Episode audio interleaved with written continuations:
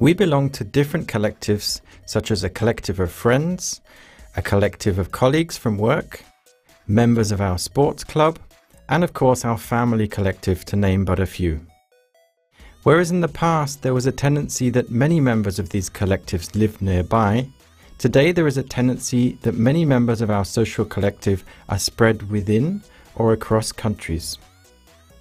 Let us meet Emil and explore four of the collectives he is a member of. This is Emil. Let's join him and let us meet some of his family members.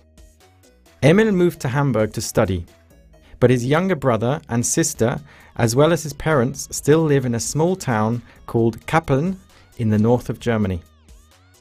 Emil very much loves his uncle, the brother of his father, but two years ago he moved to the Philippines, where he works for a multinational company. His wife and children went along with him, but occasionally they return for a visit and they tend to call every now and then. And Emil has relatives in the United States where he would like to go and do his internship.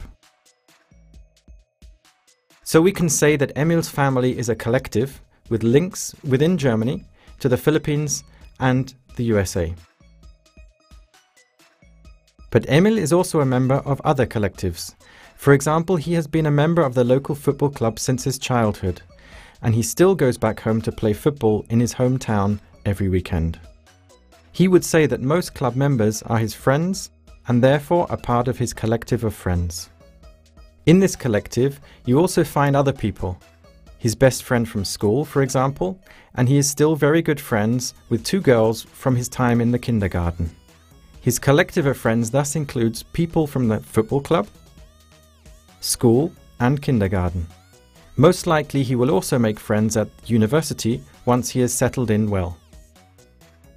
At the beginning of his second term at the university, Emil was lucky to find a job in a company as a working student, and he has become acquainted with some of his colleagues from work. There is Tom, whom he likes to join for a meal. There is Neil and Sarah, both members of his team, and there is Susan, his team leader. But Emil is also a member of a collective which is kind of special. Emil also has a passion for playing Scrabble, and he found this a great opportunity to meet people on the net and play Scrabble with them online.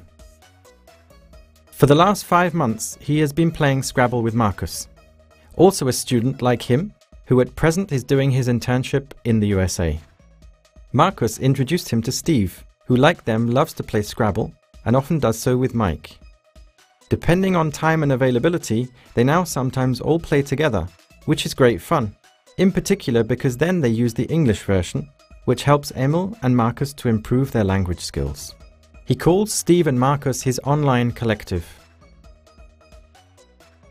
So what this shows us is not only that Emil is a member of many collectives, and here we have only looked at a few, but also that the members of these collectives or groups can be spread around the world. And that modern technology enables us to maintain links and ties to the different members.